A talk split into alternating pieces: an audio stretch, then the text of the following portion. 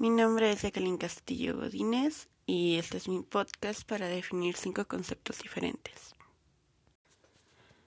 Los conceptos que yo elegí son género, sexo, empoderamiento, equidad, discriminación e identidad.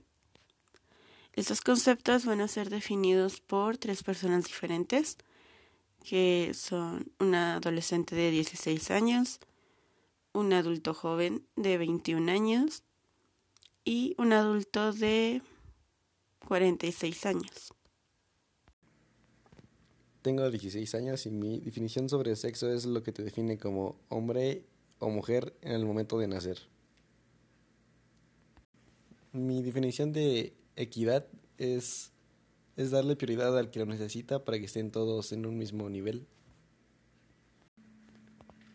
Tengo 46 años y mi definición para empoderamiento es que es cuando una persona desarrolla la confianza y la seguridad en sí misma para mejorar sus condiciones de vida.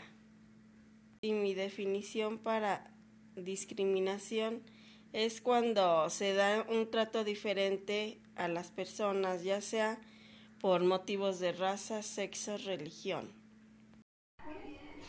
Tengo 21 años y mi concepto de género es el género es un conjunto de conceptos sociales de las funciones, comportamientos, actividades y atributos que cada sociedad considera apropiados para los hombres y las mujeres.